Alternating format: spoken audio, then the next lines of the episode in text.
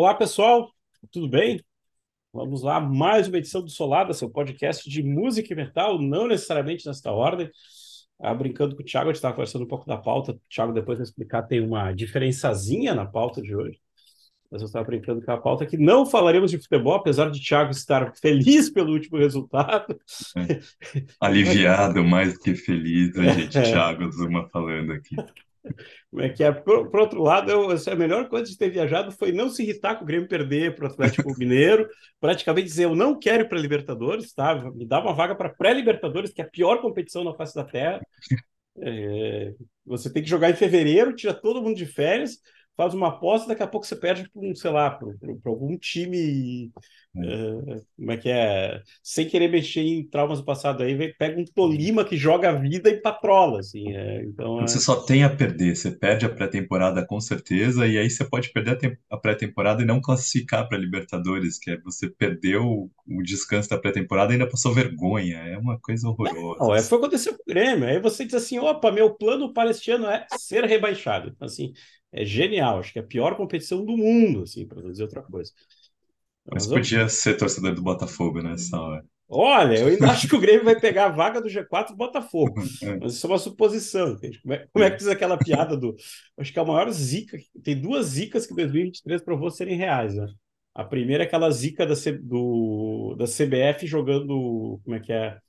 Uh, do cara da CBF que jogou o gato Sim, na entrevista com a Croácia, né? E dali para frente tudo errado. Não, e agora o Ancelotti não quer vir? Eu, eu já acho que o Ancelotti vai olhar e falar assim, pô, já olhou ali, já pensou das vezes. Alguém compre uns gatos aí antes. Exatamente. E a outra zica é aquela foto do Botafogo, o cara vestido de mestre dos magos, cara. Aquela, aquela, aquela, aquele meme não, entende? Assim, ó, não, tem coisa que não se mexe como é que é? A gente já vai entrar no papo, no papo metal, mas como é que é a história? Eu sempre lembro daquele, daquele cantinho, como é que é? Clodoaldo é bom de bola, um baixinho é um cão. Quando, quando, toca, quando, quando joga do Ceará, deixa com a bola no chão. O terror, Clodoaldo matador. Aquele cantinho, assim, ó, é a, aquele cantinho é a coisa que mais, uh, como é que eu vou dizer assim, mais chama azar, entende? Se você cantar aquilo, vai dar azar, entende? E, e, e o, o, o, Botafogo conseguiu com aquela coisa do mestre dos magos, assim, foi assim, ó, foi, foi, como é que posso dizer assim, uh, chamou a nhaca, por assim dizer. Uh, Pensar pelo lado do Botafogo, eles nunca se livraram do rebaixamento tão antes no campeonato. Exatamente, é, é, é a perspectiva, entende? Como é que é aquele cantinho que nosso amigo Marcos, Marcos Rogério cantou? Como é que é Arerê, Paiê vai jogar a Série B, né? Em compensação tem isso. Pois é. é Arerê, o Paiê vai jogar a Série B. Mas então, uh, Thiago Zuma, explique a pauta, explique o desafio da pauta dessa semana.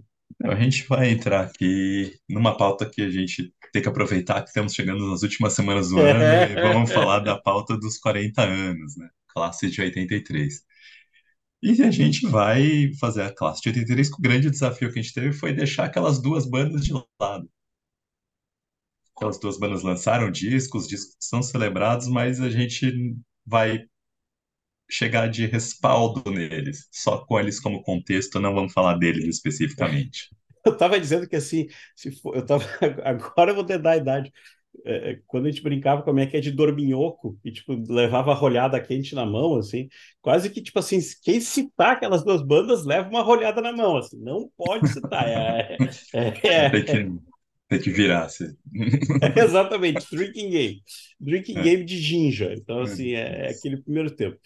Mas o, o, o Thiago estava falando isso e o Thiago olhou uma coisa que assim que é a gente começou a falar de 83 e aí eu ia perguntar o Thiago a gente vai quebrar, porque acho que isso teve muita coisa dita de 83, mas teve uma coisa que a gente ficou pensando bastante que assim, 83 é o ano que o metal perdeu a vergonha de chamar o cramulhão, de ser malvado de fato, é o ano que a árvore do metal abre mais alguns, alguns galhos. Sim, mas eu acho que não é exatamente perder o medo de ser malvado de verdade. Eu acho que é um, um processo mais longo que está acontecendo. E é uma gestação, se você começa a imaginar que um primeiro momento, um primeiro movimento do que foi se orgulhava de se chamar heavy metal mesmo, é a New Wave of British Heavy Metal, a nova onda do metal britânico, ali que surge no final dos anos 70, na esteira do sucesso do Judas Priest, do Motorhead começando a fazer algum barulho. Esse movimento em 83 está vivendo uma encruzilhada, que já foi as bandas que tinham que dar já tinham que dar, já deram o que tinham que dar, e aí você começa a ver o que, que isso vai acontecer. Então, apesar de ter grandes discos que saíram desse movimento ainda naquele ano, o Raven, o for One, se você pensar o, o the Act do Satan, que é um discaço, o Tank também lançou um disco muito bom naquele ano, mas você já começa a ver que algumas bandas já estão começando a derivar muito som. O Motorhead tem o Another Perfect Day, que começa a parecer que um pezinho aqui, outro ali na New Wave, mas começando a pensar de uma outra forma. O Tim Lizzy lança o disco mais pesado e parece que está chegando tarde na festa. o Thunder and Lightning. Aí o Diamond Head com Canterbury já não é um disco tão celebrado, tão lembrado. Power and the Glory do Saxon já não é, ninguém mais coloca esse como disco do, do clássico do Saxon, apesar de ter muita gente gostar dele ainda. Não ser um disco de decadência, mas também não é da, das obras-primas. E aí a gente vai. Aí o que vai acontecer em 83, que é o passo decisivo, eu acho, é o fato de que os Estados Unidos abraçam heavy metal em 83. Deixa de ser um movimento underground para ser um movimento de mainstream nos Estados Unidos. Ele, parte ser, ele vai ser parte da indústria.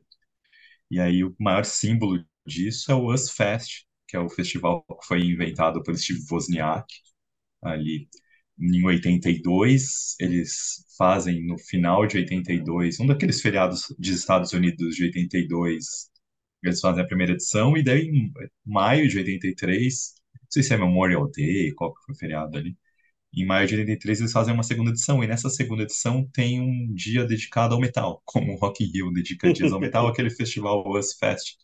US Fest, muita gente fala US Fest, não US Fest que é de nós mesmo, a ideia do festival.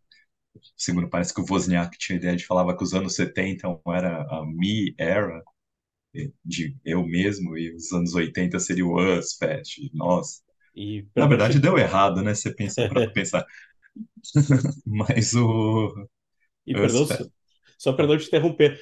Uh, o Steve Wozniak, o verdadeiro, o verdadeiro cérebro da Apple. Sempre lembrando. Isso. É ele o Jobs. O Jobs é o cara que sabe vender. O Oz é o cara que sabe criar. Como é que é? Perdão, uma coisa que a gente sempre brinca assim, como é que é? Uh, o Oz é um dos poucos caras que ele, ele, ele foi um cara que ele fez o hardware e o software de uma máquina. Então, assim, ele é o cara que ele. Tipo assim, o Jobs é mas o Oz é mais. É aquela coisa, como é que é? O cara que vai no Dancing with the Stars. Então, assim, é, é, é ganhou grana pra caramba, uh, bate avião, faz um monte de coisa. Então, tem essa coisa, tipo assim, ele é, os, como é que é, os dois gênios da maçã, digamos assim.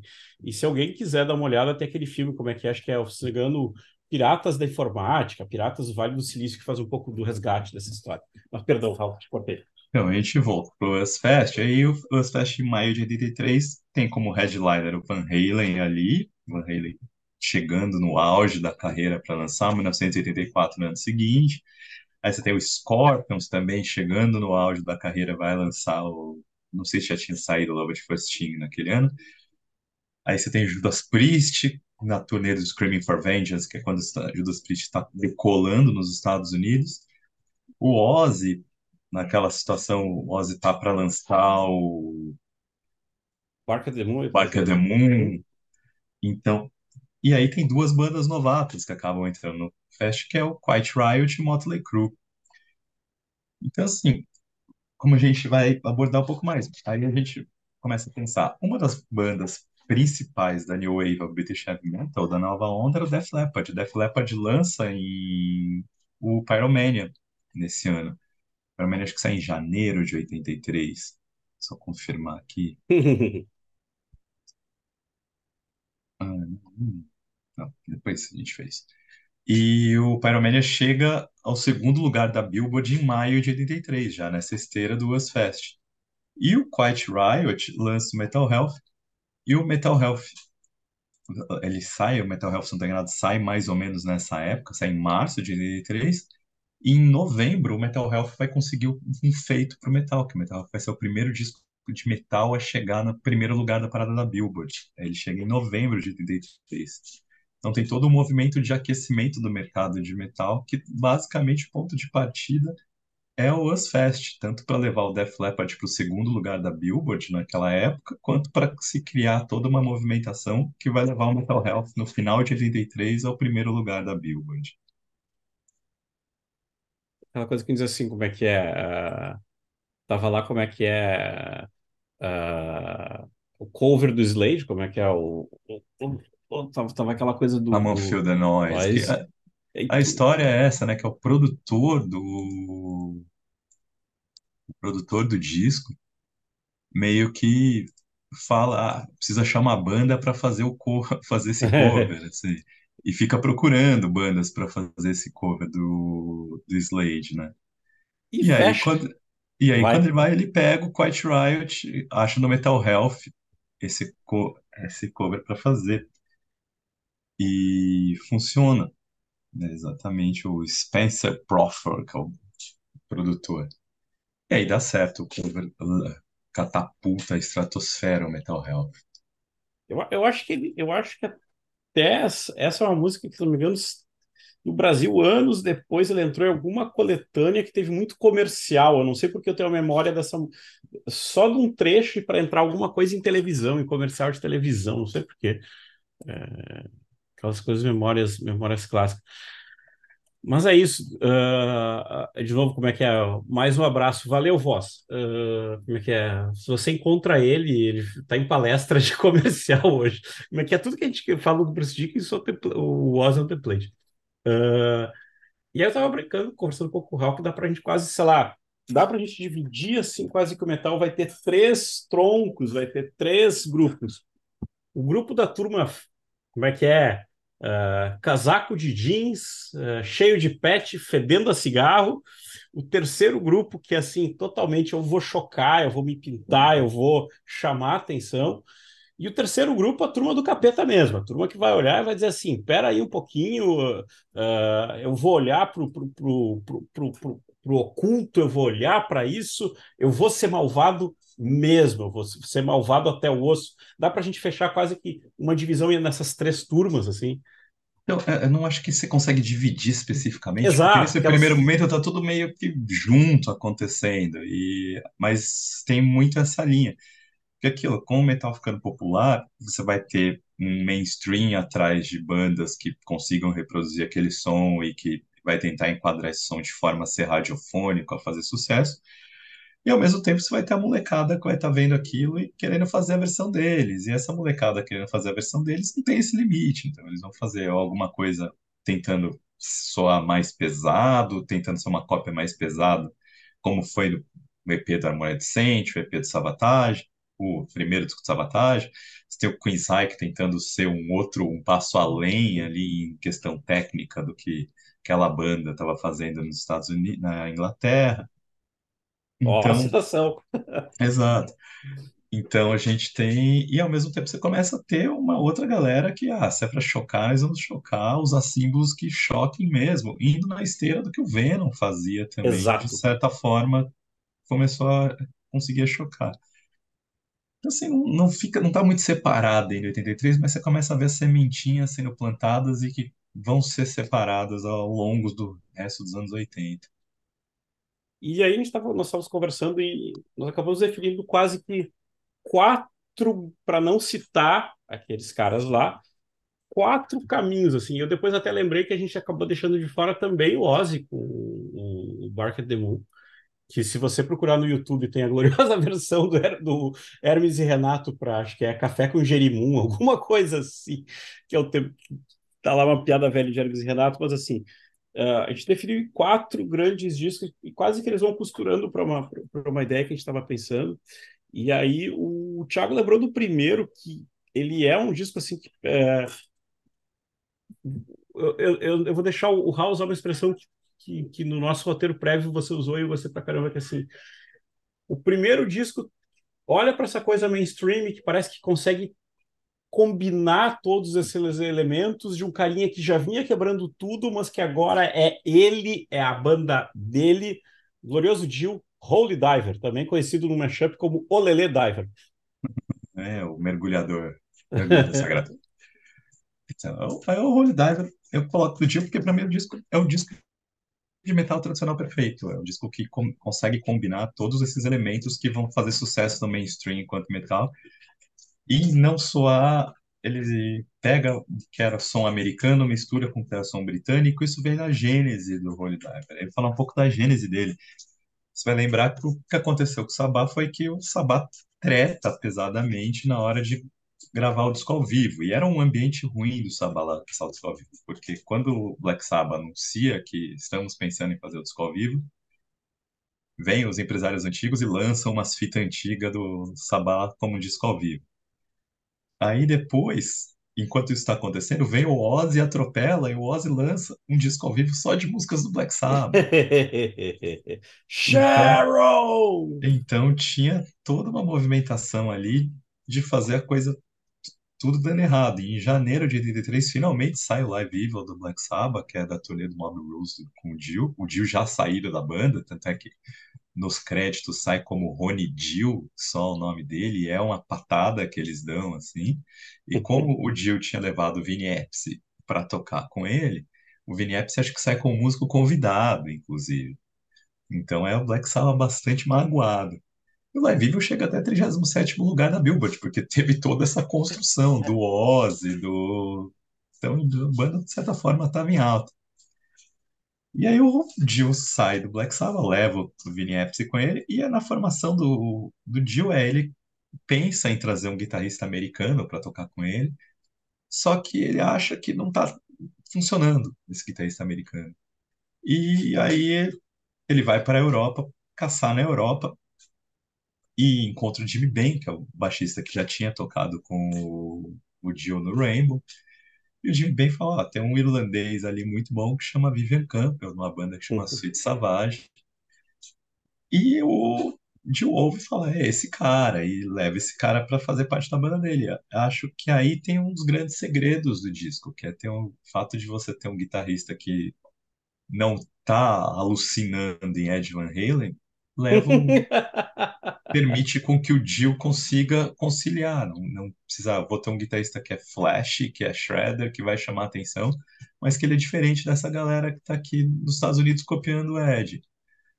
E ao mesmo tempo eu consigo, como eu, o Dio é americano, com o Vini Appice que é americano, ele consegue ouvir, puxar e falar, eu vou fazer, dar uma americanizada nesse som da New Wave, mas ele já tem toda uma estrutura para que aquilo possa soar bem produzido, para que aquilo possa soar como um produto finalizado.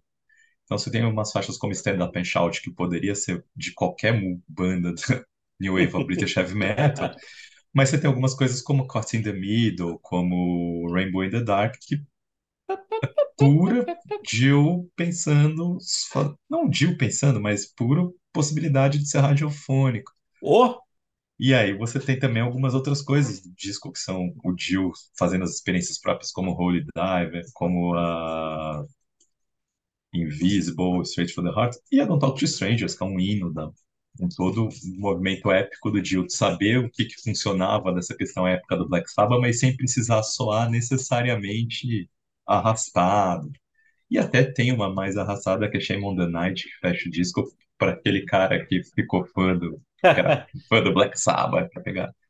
Mas é um disco que se equilibra muito de faixas rápidas, faixas de tempo médio, faixas todas com um apelo de refrão que marca que você ouve.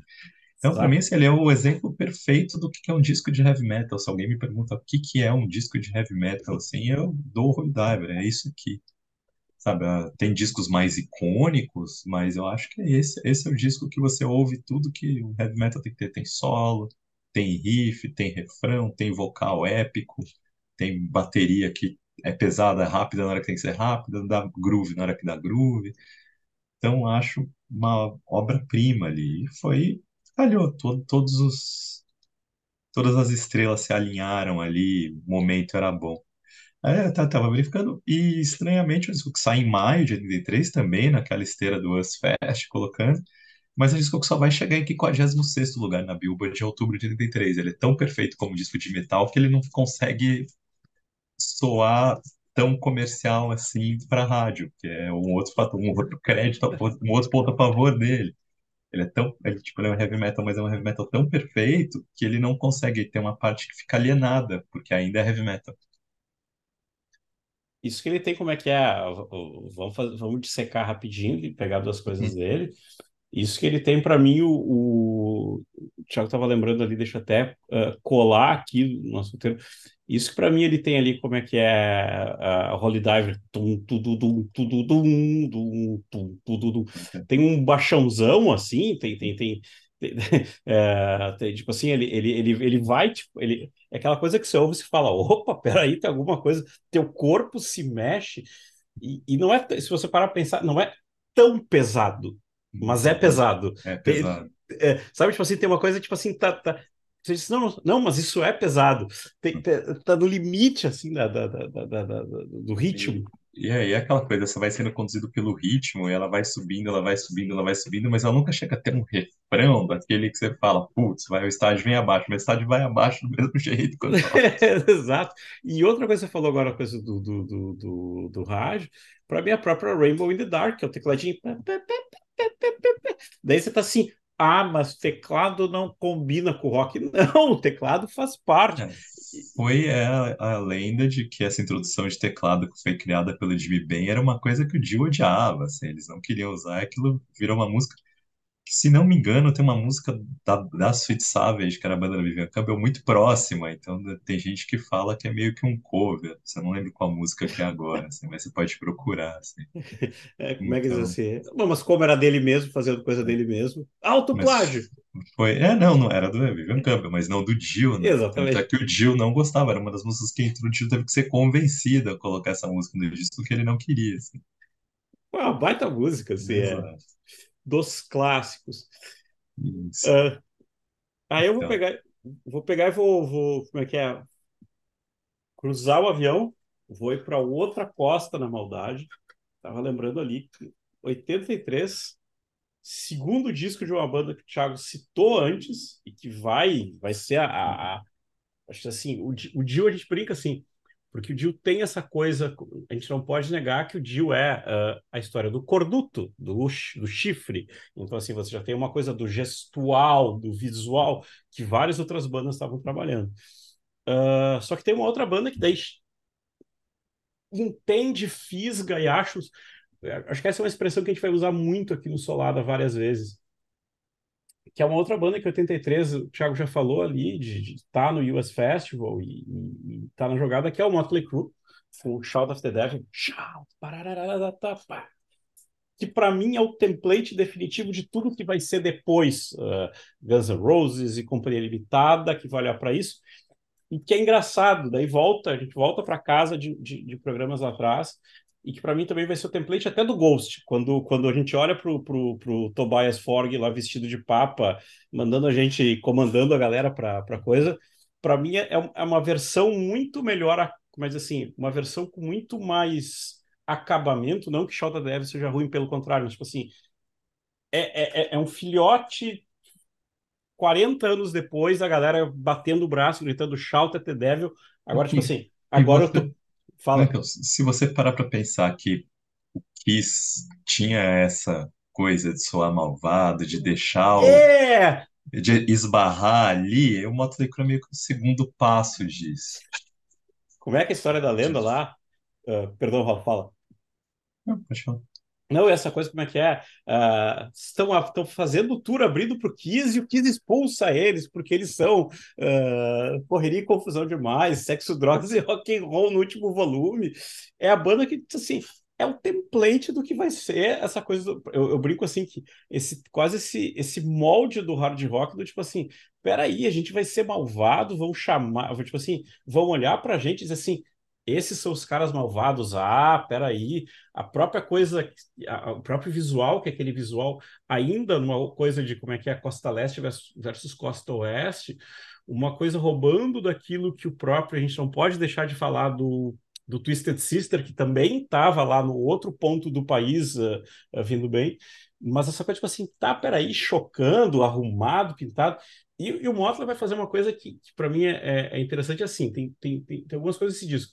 Tem um cover de Helter Skelter, que acho que hoje, em 2023, como é que é, pós, uh, como é que é, Era Uma Vez em Hollywood, se a gente parar para pensar, um filme que mostra como foi pesado aquela história do Manson para todo o cenário americano, e é um filme de 2000 e 2019, uh, para ver o tempo, eu tô ali em 83 pegando uma música meio maldita e tô chamando ela e tô tocando ela e tô dizendo assim, eu não tenho medo de mexer com o capeta, eu não tenho medo de, eu não tenho medo de mexer no que é maldito. Uh, e aí, se a gente, se a gente, quando a gente começa a olhar para as outras coisas, uh, tem essa coisa que assim, eles não são a melhor banda do mundo, eles não são a, como é que eu digo assim, eles têm a, como é que é a semente da treta que está até hoje, como é que é? É quase como é que é o capital inicial que demitiu o cara depois de duas décadas por insuficiência técnica. E, mas assim, é, é, é a treta pura, mas funciona. Sabe, tipo assim, correria e confusão, mas vai funcionar. E eu tava lembrando como é que é. Uh, Shout of the Devil. E para mim, é uma música que a gente olha e que é, desculpa, é, eu vou pisar em ovos de propósito. Uh, e para mim tem Looks That Kill, que é uma música que, mesmo sendo essa coisa, Motley Crue, girls, girls, girls, essa coisa bem machista. Se você olha para Looks That Kill, ela é a música que o cara tá falando, bah, peraí, essa mina é mais barra pesada que eu. É, é, quase tipo assim, te cuida que essa aí, essa aí, olha, peraí, ela vai te deixar maluco, ela vai te, como é que é? Agora eu vou matar com, agora eu vou matar com Motley. Ela vai te, como é que é? Pirou o cabeção, como diria aquela gloriosa banda brasileira. Mas tipo assim, te cuida. Então assim, que vai faz, vai saber agradar tanto o cara quanto a mina também. Aqui tem uma tem, tem algo que está interessante ali na história do na história do na história do Motley. Uh, e aquela coisa, a semente do eu brinco assim, uh, essa é a semente desse desse, desse template hard rock. Uh, eu brinco assim, tem gente que eu não entendo e respeito. Eu, eu, o Motley é uma banda que eu fui conhecer muito tempo depois, já depois de ter escutado o Guns pra caramba. Eu olhei e falei assim, tá, tá aqui tá, tá aqui o molde. E se a gente for falar dessas coisas novas, tem muito isso de, então tá, então eu tô, no, eu tô em Los Angeles, eu tô numa cena que ela é muito visual, que ela é muito uh, Los Angeles, ela é muito cinematográfica, então eu preciso ter uma fama. É, é, é capitalizando o Bow e é capitalizando várias outras coisas que entendem, tipo assim, eu tenho uma música, ela tem, ela, ela, ela tem que ser música, ela tem que sustentar, mas ela é um pacote todo, é um pacote de imagem, é um pacote de fama, é um pacote de show. Uh, é engraçado, porque é uma banda que depois vai virar vai ficar um bom tempo na correria e confusão, mas eu brinco assim, é, própria Shot at the Devil e, e Looks at Kill são aquelas músicas que uma banda passaria uma vida para tentar fazer uma música dessas. E eles, no segundo disco, estão com duas. Então, assim, pá! E aquela coisa bem Motley que eu digo assim, uh, eu, para mim, de, de, de, vários outros, uh, de várias outras bandas, eu gosto muito do Motley porque, assim, é saber fazer um riff que vai pegar. Eu lembro de uma, eu lembro de uma propaganda, eu acho que era da Chevrolet com Kickstart My Heart, que eu, que eu olhava para olhava para a propaganda e falava assim: esses filhos da mãe fizeram a música ideal para uma propaganda de carros. Então assim, é, é um riff, a, a, a manha de fazer riff. E como é que é? Tem depois aquele livro, como é que é que saiu agora, da Estética Torta, o Nothing But a Good Time, que pega um pouco desse cenário, assim. É, essa não é Motley Crue, é uma banda que nunca gostei. Então eu tenho. Ah, Por isso eu falo. É uma banda que eu nunca gostei, sempre achei nada demais. Acho que Vou o Tommy Lee é um bom baterista. Vou parar a gravação. O Tommy Lee é um bom baterista, mas eu acho que o resto da banda é medíocre ao extremo e, inclusive, as músicas são banais. Mas o, o valor que eu dou, essa, nesse momento ali de início dos anos 80, nos Estados Unidos ali, eles estão tentando fazer, eles entram nessa onda do que estava acontecendo da cena da Sunset Strip, que tinha um monte de gente querendo ser o próprio próximo Van Halen, e eles vão fazer uma coisa meio diferente, eles vão para chocar mesmo, eles vão fazer, vão, a gente é sujo, a gente é, tem um vocalista medíocre, nosso guitarrista é um velho feio, é, sabe? Familiar, tipo, total. É, sabe, tipo, a gente não tá nem aí, a gente é muito mais escroto que todo mundo mesmo, e se tiver que ser sexista, a gente é sexista, a gente não tá nem aí, sabe, não tem um filtro nenhum, e aos, pouco, aos poucos, ao longo dos anos 80, eles vão criando alguns filtros para ir crescendo comercialmente. Até porque eles entram, faz, faz, a indústria incorpora, e aí, como começa a incorporar, começa a achar os elementos que funcionam para atingir um público maior ou não. Acho que esse livro deve falar bem disso. Eu já li um outro livro dos anos 80 que tinha disponível no, no Kindle Unlimited, que era um que chamava Survival of the Fittest, assim, que é sobre o metal dos anos 90, de como acabou com o metal dos anos 80. E, de certa forma, eles entram no contexto de falar como que isso, como que é o movimento de decadência dos anos 80, de esse movimento do rádio oitentista chega no momento de virar todo mundo cópia da Motley Crue, Motley Crue pasteurizar completamente a fórmula, a fórmula dele. Então, mas eu acho que entra nisso. E aí eles vão pegar. E o Motley Crue queria chocar. Vou, vou usar símbolos satânicos, vou usar, mas. E aí é, é, o ponto que vai diferenciar o próximo disco que eu vou colocar ali. Ah! Exatamente. Que é, se a gente vai falar de satanismo, vamos falar das pessoas que estavam levando aquilo a sério. Né? Que aí a gente vai entrar que existia quando o Venom lança Welcome to Hell e o Black Metal em 81 e 82, o Venom não estava levando aquilo a sério. O Venom só queria chocar, assim como o Motley Crue só queria chocar, de certa forma. Mas isso acaba fazendo com que surjam movimentos ao longo, né, por, pela Europa, pelos Estados Unidos também, de bandas que olham para aquela estética e falam, poxa, isso aqui eu posso levar isso, essa, transformar isso numa lógica mais extrema, assim. E você vai pensar, tipo, na Suíça, o Toninho Guerreiro tá ali, assim, ele vai adotar o satanismo como uma forma de fuga da compreensão da situação caótica que ele vivia, e vai fazer o Hellhammer naquele momento. Na Alemanha, o Sodom e o Creator surgem em 82 também tentando fazer isso. E na Dinamarca, chegamos ali em 82, sai um EPzinho chamado Nuns Have No Fun. uma banda que chama Merciful Fate, que já tinha o King Diamond, já é um vocalista ali, que é um satanista praticante. Clássico, de, de carteirinha. Exato, de comunicação com o Lavey e o cara que ele leva a sério aquilo. Então, o Merciful Fate vai pegando som. E em 83, o Merciful Fate vai e lança o Melissa, que é uma obra-prima, talvez um dos três maiores discos de metal de todos os tempos, na minha opinião, se não o maior disco de metal de todos os tempos.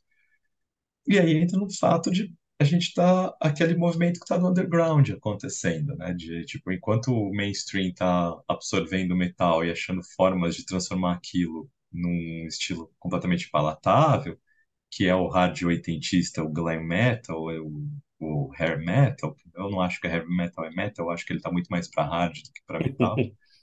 Mas é uma adaptação do metal oitentista para rádio, sim, então ficou hair, eu chamo de rádio oitentista, prefiro isso. Mas o está do outro lado do espectro, junto com outras bandas que estão também nesse outro lado do espectro, tentando ser cada vez mais agressivos, cada vez mais chocantes, mas de uma forma do tipo acreditando naquilo, aquilo sendo formas de uma espécie de, ah, como pode dizer, assim, espécie de livramento, sabe? Eu vou falar disso porque eu quero tirar isso do, isso simboliza várias coisas que eu não gosto, que são ruins dentro de, dentro de mim. E o Mersulfete é isso. O Mersulfete, você vai ver que ele bebe ainda na raiz dos anos 70, então ele tem bastante o som, ele é metal, totalmente heavy metal, mas ele tem influências de rock progressivo, tem influências de Judas Priest, tem influências de Led Zeppelin, tem obviamente influências de Black Sabbath, uhum. mas quer ser mais rápido. E aí você tem o King Diamond com um vocal completamente estriônico, que é, você tem o que o Rob Halford chocou todo mundo quando ele na Victim of Changes leva os tons lá em cima, os tons lá embaixo. King Diamond leva isso de uma outra forma, numa teatralidade muito mais absurda. E acho bastante. Tem um artigo que saiu dos 40 anos do, do Melissa na Decibel que é, eles definem muito bem que o Melissa do Mersulfete é um absurdo tomando forma. Tudo aquilo que ninguém achava que. Combinações completamente improváveis de satanismo com estrionismo, com musicalidade extremamente desenvolvida, tudo aquilo é um absurdo que toma forma, vira vira o Melissa do Merciful Fate, que já começa com o Evil, que é um dos riffs mais legais da história ali, e você vai terminar com Melissa, que é a baladinha malvada que cresce e fica ruim. E você tem uma música como Satan's Fall de mais de 10 minutos, que sobe e desce, que tem momentos de ultra velocidade com momentos completamente introspectivos. E você tem músicas mais mainstreams, como Curse of the mais poderiam ser mainstreams, né, como Curse of the Pharaohs e Black Funeral, mas que não tem como ser mainstream com tudo que ele oferece ali. Então, assim, a, a, é um disco que simboliza basicamente tudo que metal malvado efetivamente podia ser naquela situação, naquele momento de 1983. Ah, aí é legal ver que tipo, você pega a linha de a sessão rítmica dela do Kim Russ com o Timmy Hansen no baixo, o falecido Timmy Hansen. O, não é aquela coisa ultra rápida o tempo todo, ele varia, ele tem groove, aí você tem a, a dupla de guitarras que é o K.K. Downing e o Glenn Tipton levado a um outro extremo se podia imaginar que era o mais extremo possível daquela hora, com o Hank Sherman e o Michael Denner alternando solos, alternando riffs, horas à velocidade da luz, horas mais devagar criando atmosferas, e o King Diamond sendo King Diamond. Acho que. Não, e perdão, perdão te interromper, tem, tem, uma coisa que assim, eu, eu, eu, vou explorar isso contigo depois, tem uma pergunta que ela cai de madura que eu preciso fazer. Mas que assim. É assim, ah é? Você quer ser teatral? É, é, é quase tipo assim, ah é? Você quer ser malvado? Então eu leio, eu pratico. Eu, como é que é, como é que é 2020 diria? Eu tenho lugar de fala. Ponto um. segundo, segundo ponto, ele vai dizer assim: Ah, é? Você quer fazer, quer contar historinha? Quer, tá, fi, tá, fi, tá, tá fim de ouvir uma historinha? Tá fim de ouvir uma parábola, para a gente usar uma expressão que cabe aqui? Uh, vem para cá que eu vou ser teatral. E aí é uma coisa que, assim, é tão, é, a gente acaba esquecendo disso e a gente tem que fazer soladas sobre isso no futuro uh, eu sou teatral e realmente é um vocalista teatral. Ou seja, assim, é, é divide, divide coisas. Não estou dizendo, ah, mas tem outras, outras pessoas, tem o Rob Halford, que nem falou, uh, o Rob Halford vai, vai, fazer o, vai fazer o vocal alto, vai, vai, vai atingir limites o King Diamond ele chega quase a ser uma coisa meio, como é que é, tipo assim, quase o limite de uma coisa meio kit, meio, sabe, tipo assim, mas é tipo assim, é isso, é, é esse, é tipo assim, eu sou diferente por isso. Sim, eu lembro o Bach, que foi a primeira vez que eu vi Merciful Fate, porque eu ria, eu falava, o que esse cara cantando desse jeito, sabe? Você ouve, você fala, mano, não, assim. E faz sentido, não tem como não ser assim o vocal, quando você ouve o cover que aquela banda fez do medley de músicas ah. do Merciful Fate não encaixa. O vocal, se não é aquele vocal, tá errado, sabe? Tem que ter, o vocal tem que ser daquele estriônico, daquele sobe e desce. E aí, tanto é, assim, naqueles tributinhos ao Judas Priest que teve nos anos 90, tem uma versão do Merciful Fate para The Reaper, você olha e fala, é, tá ali, entendeu? Olha como ele olhava para o Rob Halford, ele leva o Rob Halford um grau acima. Ele faz você ter efetivamente medo da The Reaper. E eu imagino que quem tem ouvido The Reaper pela primeira vez em 76, 77 ali, deve ter ficado com medo da música. É uma música malvada, uma música é. de tons horríveis. E aí, o Merciful Fate vai lá, o King Diamond dá a versão dele, você fica de fato com medo. Você fala assim, esse Jack the Ripper aí é não quero cruzar com ele, não. que é grandes os campeões do metal. Exato. E aí, depois do segundo volume, tem uma versão do Ice Age que é uma porcaria perto dessa. Veja bem, não vamos citar esta banda por motivos. É, como é que é? Por é. motivos, motivos políticos. É. É, queria te perguntar, e uma coisa que eu disse que para mim, eu, eu, eu, realmente eu admito que, que, que, que King Diamond e Mercy são bandas que eu preciso voltar, eu preciso, coisa de estar um pouco longe, às vezes não ter tanto acesso. Além de uma ser a banda e outra ser a carreira solo, tem alguma diferença entre King Diamond e Merciful Fate? Ou a gente pode colocar quase uma linha junta? Então, é basicamente uma continuação da outra. O que aconteceu foi que o Hank Sharman, que é o guitarrista que formou a banda junto com o King Diamond, ele queria fazer alguma coisa mais comercial. E o King Diamond queria aprofundar, né, nos histrionismos. E aí acabaram não sabendo para onde levar a banda. E o Hank Sherman sai, faz uma banda que chama Fate, só, se não estou enganado. E o King Diamond, que já era a figura mais icônica da banda, continua como se fosse um disco solo. King Diamond com o Michael Denner e o Timmy Hansen, que era o baixista. Eles vão continuar, que são os baixistas do Merciful Fate, que continuam no King Diamond. E aí ele tem essa lógica de no primeiro disco ele resolve, que é o Fatal Portrait, ele faz uma continuação, o Fatal Portrait começa como uma continuação do Merciful Fate, pouco mais exagerada assim, e aí ele faz um meio conceitual no lado B, ele gosta da ideia e ele começa a King Diamond vai ser 100% conceitual o tempo todo. Meus discos vão ser contar historinhas e vão ter, as historinhas vão ter tons satânicos e tal. Mas aí acho que é aquela questão meio ghost, sabe? Não, não Uhum. vou ser satanista diretamente, vou ser satanista indiretamente. Mas eu vou te contar uma história satânica em vez de ficar falando veja demônio, veja satã, veja satã. Vou cantar sobre a queda de.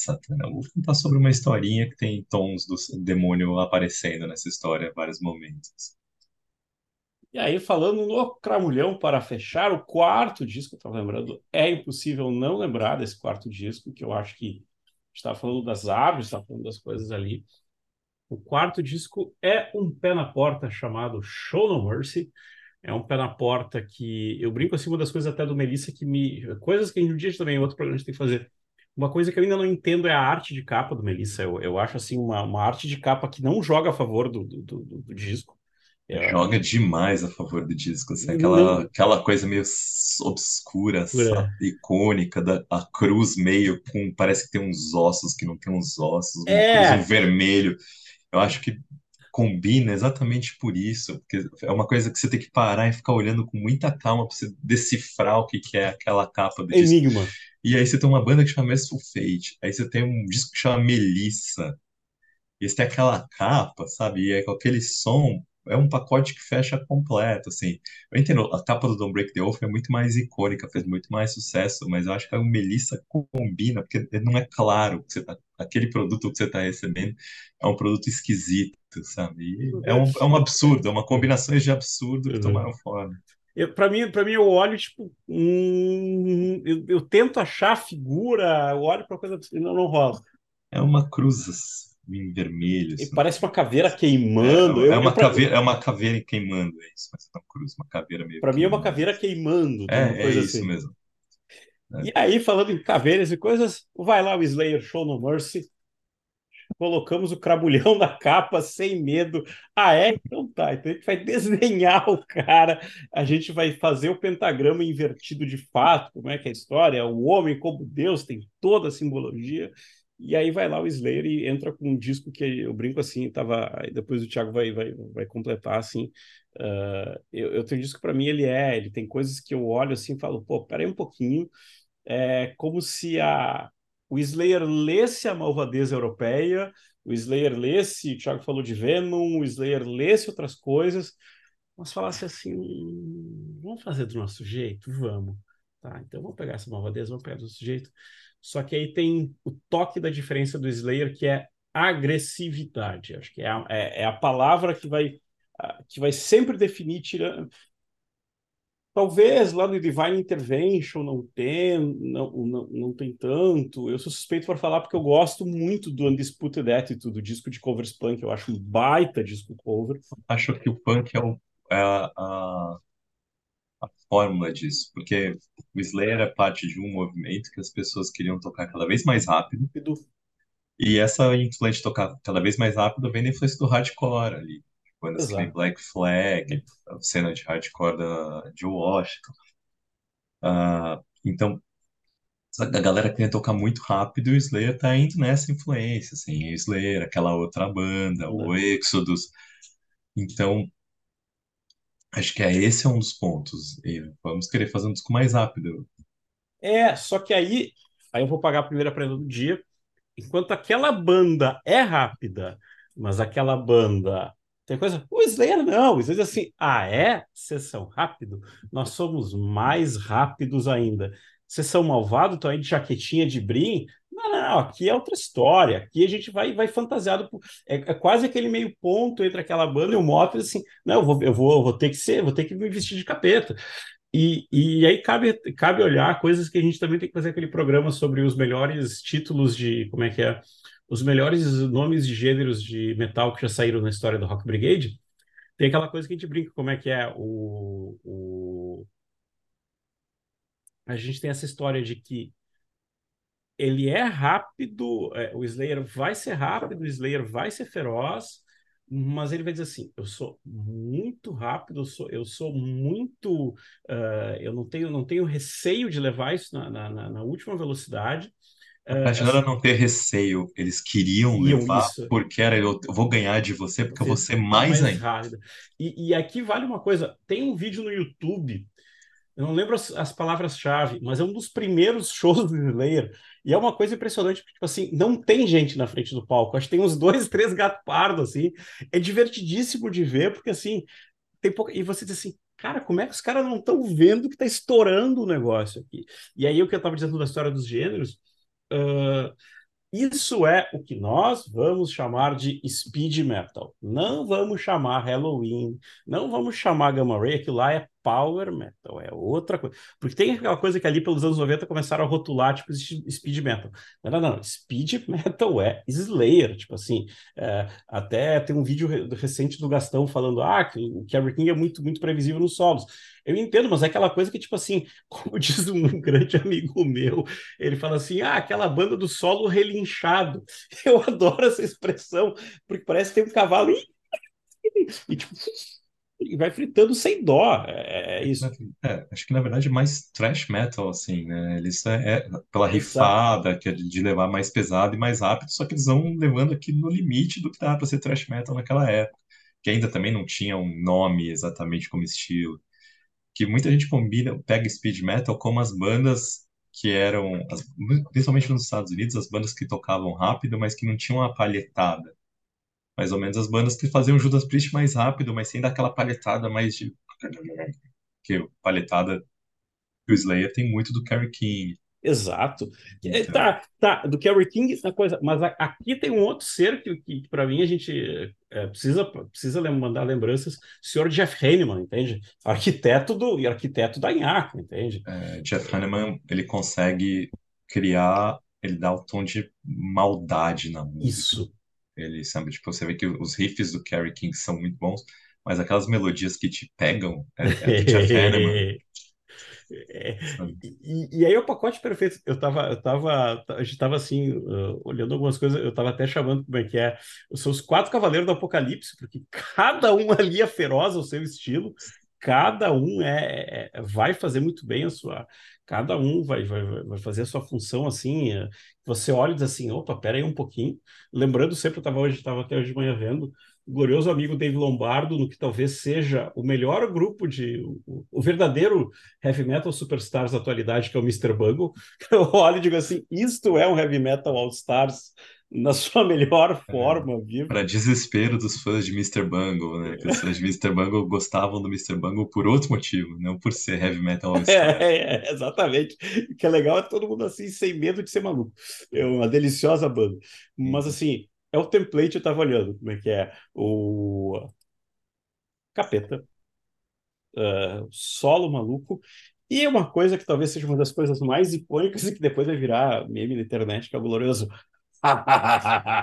Aquela risada do, do, do, do Tom Araha que é, é lindíssima. Evil, haha, will take your souls. Evil has no disguise. Esse é aquele disco assim, ó. Eu brinco que tem aquele outro disco daquela outra banda. Eu, eu, às vezes me bate que acho que eu devo saber cantar mais coisa desse disco do que daquele. Porque, é, e se você olha a tracklist ali, eu tava, eu tava lembrando assim, uh, Die by the Sword, Die by the Sword, aquelas coisas tipo assim que do nada vão entrar na tua cabeça ao longo do dia quando tu lembra assim, é, uhum. sacadas muito muito bem feitas assim. Eu, eu também eu, eu, adoro como é que é, tem Black Magic, eu gosto, mas eu gosto da Evil, haha, will take your souls. E aí tem uma das músicas que para mim tem um dos melhores títulos do metal O mal não tem limite. Evil has no Ah, que abre, já começa com ela. É, É, o que eu acho legal, assim, é que ainda é a fase do Tom Araya dando agudos, né? é, Tom. Araya, que é uma influência de Merciful Fate descarada, dele dar os agudinhos ali, histriônicos também. O jeito dele, apesar de não ser nada teatral, ser só agudo. Certeza que ali veio Rob Halford e King Diamond. E uma coisa que eu não posso deixar de também lembrar, e assim, se depois na sequência ele dá tão certo que ele vai, ele vai depois ter um filhotinho, que é o Haunting the Chapel, o EP, que é um EP, o Slayer, tem dois EPs depois de carreira, é esse e o Live and Dead depois. E se você catar num sebo, tem uma versão do Show No Mercy que é. Como o Show No Mercy é uma coisa que não foi remasterizada, acho que tipo, foi uma coisa que, sei É. lá, Acho que saiu alguns remasters no início dos anos 2000 com, com um digipackzinho, assim, Sim, é. bonitinho, que a Metal Blade lançou.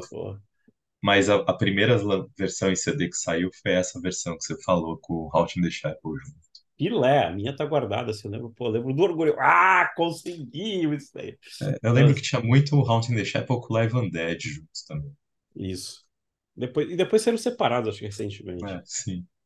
Mas assim, é assim, ó, para mim, é, para mim é, é, é- é- a agressividade, se as bandas estavam ali, se o Motley era uma agressividade de aparecer, eh, se o, se o King Diamond era essa coisa do tipo, tá, eu, eh, eu sou malvado mesmo, eu acho que o Slayer, ele combina tudo num pacote. Eu acho que ele consegue te entregar isso, tudo que a gente falou num pacote só, dá pra dizer assim, não sei.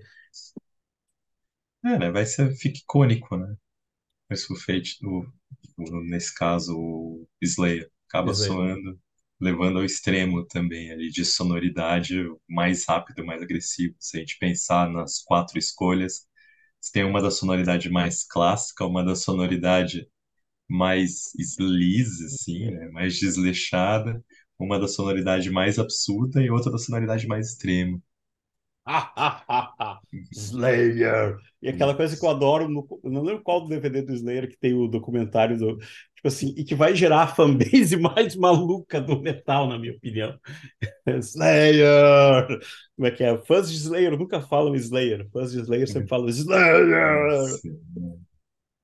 Você não consegue ler Slayer sem, sem pensar Slayer. É, não, é natural do ser humano, natural do metaleiro, é uma coisa que vem padrão. Esquecemos de alguma coisa, Mr. Chaves, Ah, uma. acho que já abordamos todos os assuntos, apesar que 83 tem disco demais para falar, sem Exatamente. precisar citar aquelas duas bandas. Você citou mais. eu- Você pagaria uma cerveja nesse- no final desse programa. Então é isso, pessoal. Muito obrigado por ter acompanhado aqui. E vamos, né? como é que é? Ficam os quatro toques, voltaremos outros anos, voltaremos outras pautas. É isso, né, Thiago? Isso, é isso aí, gente. Valeu, abração, até a próxima.